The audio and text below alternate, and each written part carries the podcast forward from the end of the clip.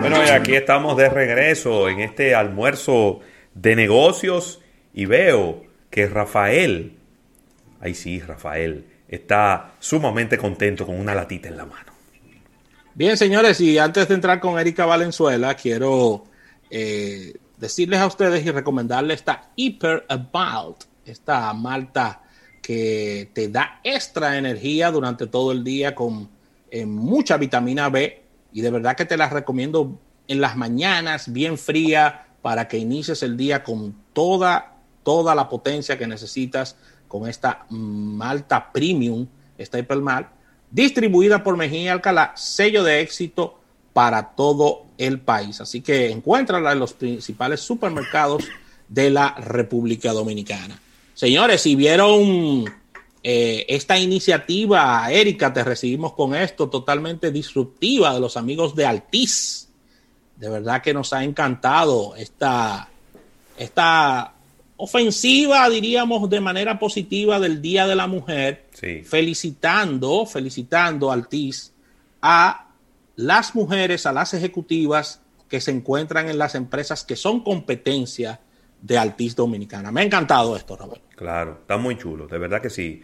Eh, es, yo creo que, eh, a espera de escuchar la opinión de Erika, eh, con este tipo de, de, publicaciones, de acciones, se demuestra obviamente que no todo es un pleito entre las empresas y que la competencia no es pelear entre sí, que también se puede reconocer el valor de los profesionales que están del otro lado en otras empresas que también trabajan para conseguir el favor de, sus clientes.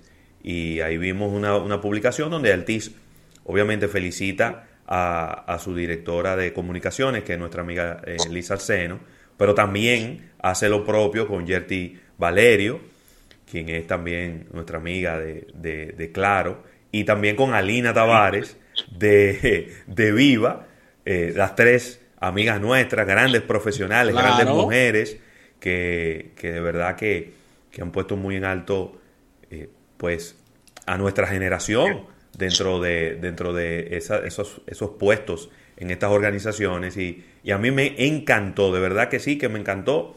Y, y qué bueno, qué bueno ver ese, esa camaradería también entre las empresas que son competencia, Erika. No, y además eh, está excelente y muy oportuno para el día de hoy.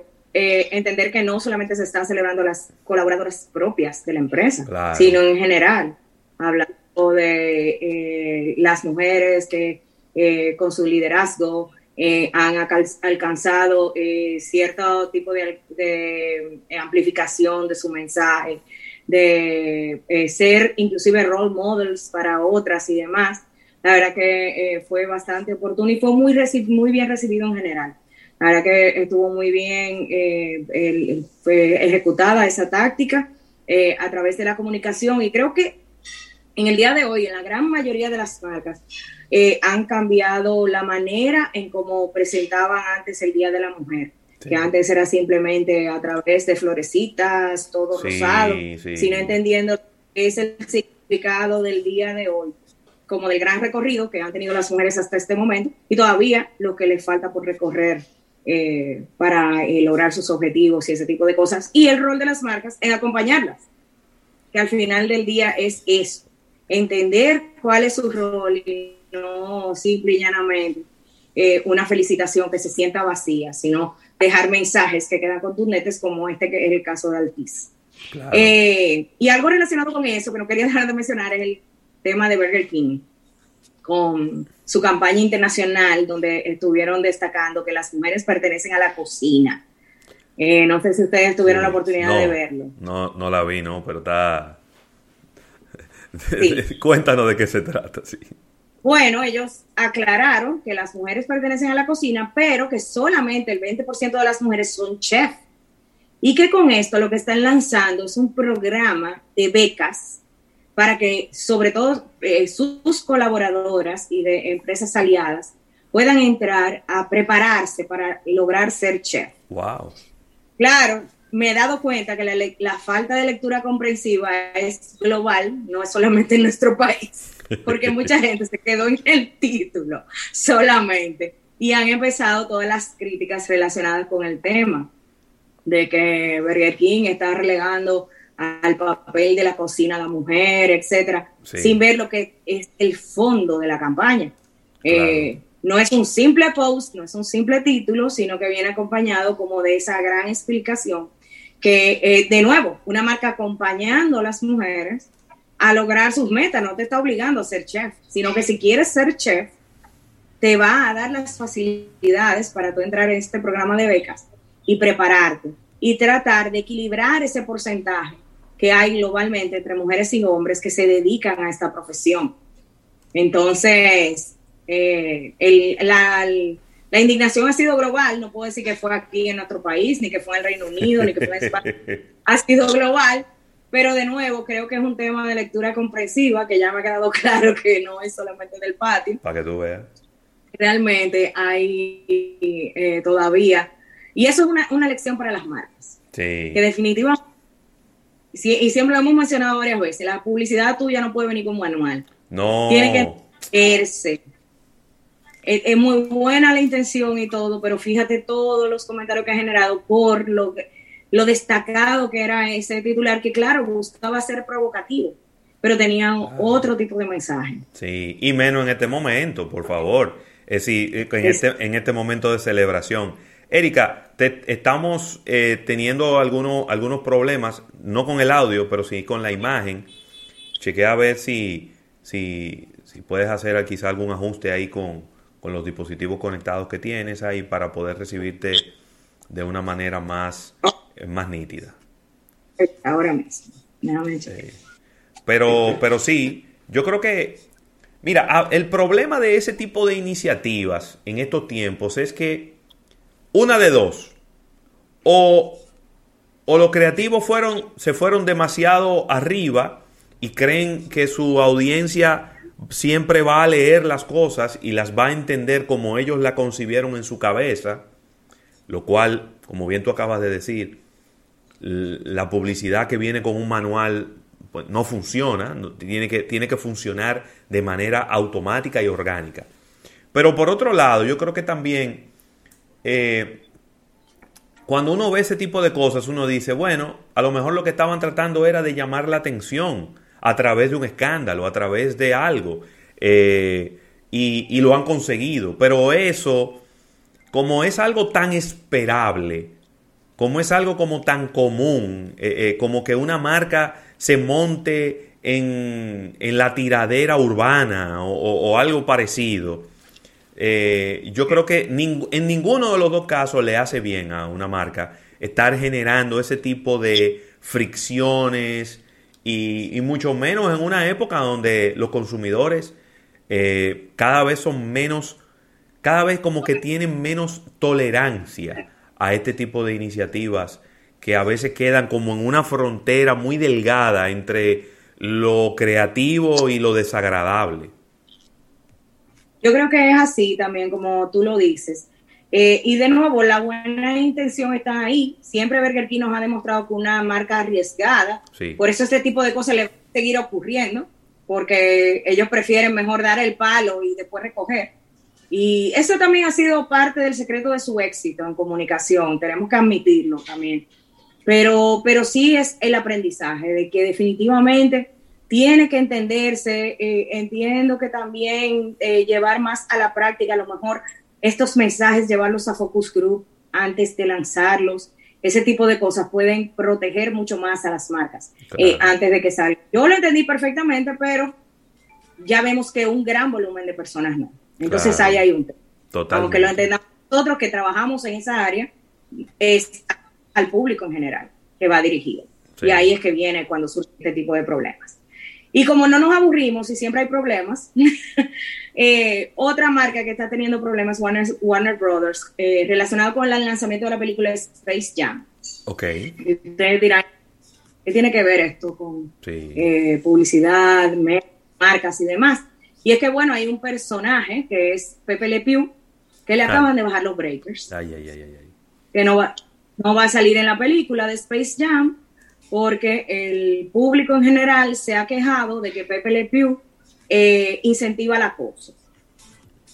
Entonces, el, por, para los que no recuerden a Pepe Le Pew, es el famoso zorrillo, que salen en los muñequitos Warner Brothers, que siempre ha estado persiguiendo una especie de gato que el pobre, o una gata, que es negra, pero que pasa por un rodillo blanco y entonces él cree que es otro, una zorrilla. cree que es una zorrilla. Entonces, eh, es, el único, es el único dibujo. Erika, es el único dibujo animado que ha sido exitoso con el mismo argumento y con, y con la misma historia cada vez que lo vemos, porque es la misma historia cada vez que vemos a Pepe Le Sí, es muy repetitivo, es verdad. Es muy repetitivo, pero ha sido exitoso, ¿no? Sí, y déjenme contarles que parte de la historia era que justamente la gata se le iba a enfrentar por primera vez, como un empoderamiento femenino, oh. de que no iba a aceptar el acoso de pero eso no fue suficiente para el público, sino que querían eliminado totalmente el personaje. Yo realmente encuentro que inclusive ya las marcas en general, las empresas están reaccionando muy rápido a este tipo de comentarios negativos, sin ponerse a pensar qué pasaría si lo dejo de tal manera. Porque entiendo que les han grabado justamente quería desmontar el efecto de Pepe Le Pew eh, con el, que indicara que es un acosador, pero no se, no, ni siquiera eso fue aceptado. Entonces ya estamos frente a otro, eh, al entierro de otro personaje más en lo que va en el 2021. Sí. Pero yo creo que, a ver, no, no, no justificando, porque yo estoy de acuerdo contigo, yo creo que a veces la reacción es demasiado drástica e, e inmediata. Es decir, que no, no, se piensa en nada. Vamos arriba, para afuera y tráigame un guionista y que quiten ese personaje de ahí. Pero yo lo que pienso es que quizás el riesgo de que esto escale a un tamaño mayor está ahí, es muy latente. Entonces, eh, quizá ellos lo que no quieren es que un escándalo con uno de los personajes que probablemente, o probablemente no, de seguro que no es el personaje más importante de esa historia, le vaya a matar la, la, el, marketing a una película en un momento en donde, señores, la película más taquillera del cine en una semana lo que están recaudando son uno y dos millones de dólares.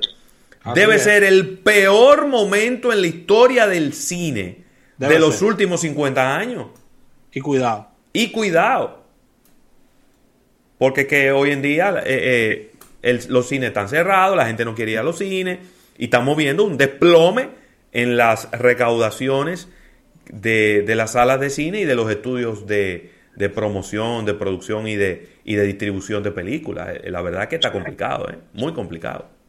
Sí, bueno, como dice, si viéndolo desde ese punto de vista, es como lo más, irse a lo seguro. A lo seguro. De que de que no vayamos a perder una audiencia, de que vaya a haber un boicot que no le conviene ahora a nadie en la industria del entretenimiento. Eh, y sobre todo con estos lanzamientos que lamentablemente se están teniendo que hacer realizar tanto en los cines y en paralelo en streaming, porque ya sabemos que muchas personas no están yendo a las salas de cine para tratar de no perder las ganancias por esa alta inversión que se está haciendo. Entonces, bueno, pero lamentablemente otro personaje al cual le vamos a tener que sacar los cuatro africanos. yo sí, yo sí espero, Erika, que también haya represalias en contra de Miss Piggy. Por acoso también. Que fue una acosadora y muy violenta frente a la rana René. Le entraba, le entraba galleta a la rana René delante de todo el mundo y le daba golpe y le daba de todo. Entonces, Hay que investigar, sí, si los mopeds tienen algún lanzamiento Para ver si va a haber un cambio relacionado con eso, porque la verdad que, que sí, hay que verlo desde todos los puntos de vista. y bueno, eh, yo sé que ustedes estaban hablando de Megan y de Harry, pero relacionado con publicidad, esto ha sido un éxito porque fueron 17 millones de personas que se conectaron a ver esa entrevista. ¿Cómo? ¿En Estados Unidos? en Estados Unidos. Señores, es un rating muy importante hoy día en televisión tradicional. 17 millones, mucha gente. Bueno, habrá que, habrá, habrá que convertir los premios de Estados Unidos en, en entrevistas y chismes para que la gente se conecte entonces. Ay, Dios mío. Así es. Y bueno, y se vendieron mucha, muchos anuncios exclusivos para la entrevista. Recuerden que eh, Oprah en eso no se pierde, en lo que fue la expectativa. Y entonces se estaba eh, vendiendo esos espacios de publicidad a través de CBS eh, a, a, un monto muy diferente a lo que era ese horario los domingos. Eh, y la verdad que le fue muy bien tanto en las ventas y ahora con lo que es el rating.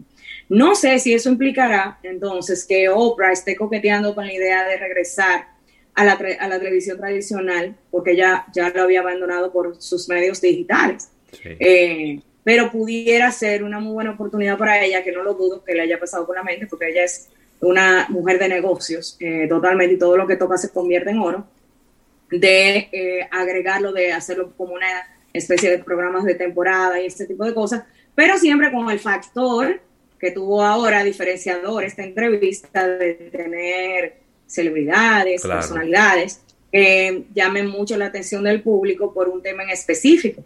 No podemos dejar a un lado también de que tanto la marca de Harry como de Meghan es muy fuerte sí. y ellos le están mercadeando muy bien porque eh, creo que alrededor de una semana antes el príncipe estuvo con James Corden sí. en su programa eh, y también dando algunos tips de lo que iba a comentar en la entrevista. Entonces, ellos están siendo muy bien manejados sí. en la parte mercadológica. Fíjense que también tenemos que ver ese aspecto. Eso, independientemente de si estamos de acuerdo con lo que ellos dijeron, con lo que no dijeron. Con no, es otra cosa, es otra cosa.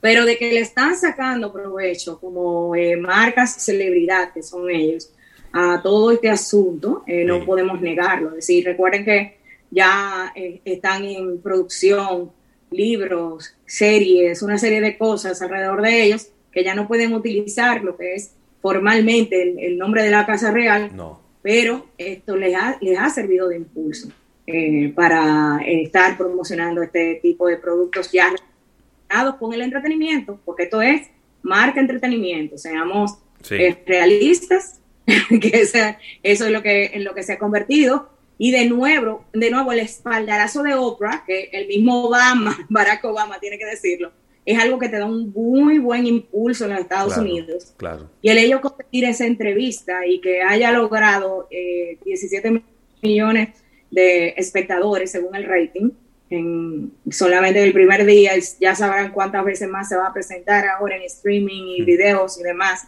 eh, realmente muy importante para ellos, de nuevo como marca celebridad. Entonces, que no nos extrañe que por ahí vengan eh, muchos productos relacionados con ellos, con el mismo sí. bebé que van a hacer, con el niño que, que Archie que ya nació y todo eso. Eh, y vamos a seguir escuchando mucho, por mucho tiempo más eh, sobre Harry y Meghan. Y recuerden que todavía falta una temporada de The Crown, que es justamente Ay, sí. eh, enfatizando mucho más en la princesa Diana, que es la madre de Harry. Por lo tanto, eso también les conviene a ellos. Eh, y para The Crown fue también un espaldarazo el que Harry dijera que aunque es eh, ficción, está muy relacionado con la realidad de lo que es eh, la familia wow. real, lo que ocurre en esa serie. Entonces, están en buenas con Netflix, están en buenas con los creadores de Crown, sí. están en buenas Oprah. Y todo eso, señores, eso es lo que es estar en la presencia. Nosotros estamos siendo eh, espectadores de la creación de un emporio, probablemente, que es lo que van a llegar a ser Harry y Meghan. Mira, Entonces, Erika, vamos a, vamos a un break comercial, pero te voy a dejar esta pregunta en el aire.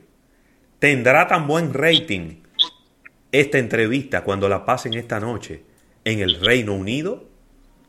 Vamos a un break comercial y cuando mm. regresemos, eh, Erika nos contestará su opinión al respecto.